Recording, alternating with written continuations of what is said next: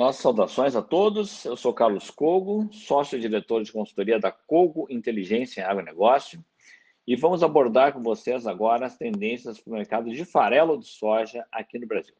Os preços da soja seguem em alta no Brasil e já se aproximam do recorde real da série histórica. As cotações já bateram um recorde nominal, ou seja, sem considerar a inflação no porto de Paranaguá. A demanda pelo grão para esmagamento e produção de farelo e óleo no mercado interno e a valorização do dólar frente ao real, que já chegou a bater aí na casa dos R$ 5,60 e até superar esse patamar, são fatores que contribuem para a elevação. O preço da soja em Paranaguá subiu 8,4% apenas nos últimos sete dias, atingindo R$ 150,86 por saca de 60 quilos. É o maior valor nominal da série histórica está um pouco abaixo do recorde real, que foi de R$ 153,40 por saca, registrado lá em agosto de 2002, a valores deflacionados pelo IGPDI de agosto de 2020. A média mensal parcial do preço no Porto em setembro já está em R$ 136,90, é a maior desde 2012. Os preços da soja em grãos interior estão em alta, operando em patamares de até 150 reais por saca em algumas regiões do interior do Centro-Oeste, interior do Rio Grande do Sul e do Paraná. E são valores basicamente nominais, pois há pouco produto e quase nenhuma efetivação de negócios. De qualquer forma, o recorde real do preço da soja no interior do Paraná ocorreu em outubro de 2002, quando a soja atingiu, naquela época, R$ 45,95 por saca, o que hoje resultaria a valores deflacionados um preço de 154 reais por saca de 60 quilos. Então, o preço da soja interior do Paraná já subiu 5,9% nos últimos sete dias, para R$ 144,88 por saca. Essa alta da, da soja em grãos está desafiando as indústrias aqui no Brasil, as indústrias de esmagamento.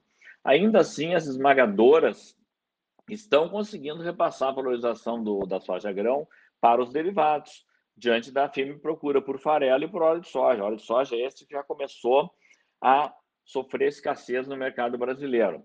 No atacado de São Paulo, o preço do óleo de soja, com 12% de CMS, subiu 6,5% em sete dias, atingiu R$ 6.821 a tonelada, um recorde nominal da série histórica, acumulando uma alta de 25% em 30 dias, 86% de janeiro a setembro deste ano e 117% em 12 meses.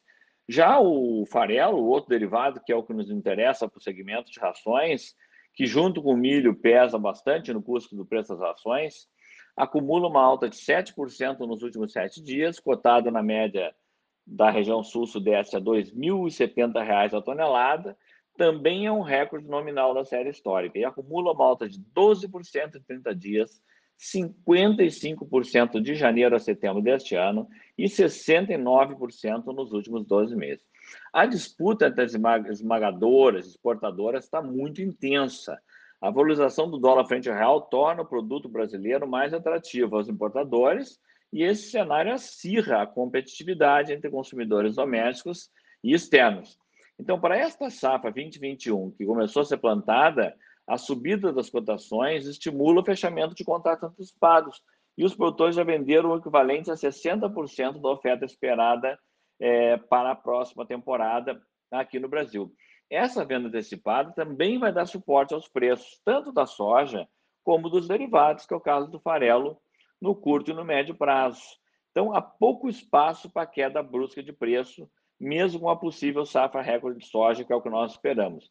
Porém, uma advertência, que ao contrário do milho, as importações de soja vêm crescendo com escassez e com receio de falta de produto para esmagamento em algumas regiões do país. Então, para quem é comprador e para quem é criador, o interessante é que faça uma programação de compra de farelo de soja, pelo menos até o final do ano ou início do ano de 2021, para que não tenha alguma surpresa negativa de não encontrar produto para é, usar no arraçoamento dos seus rebanhos.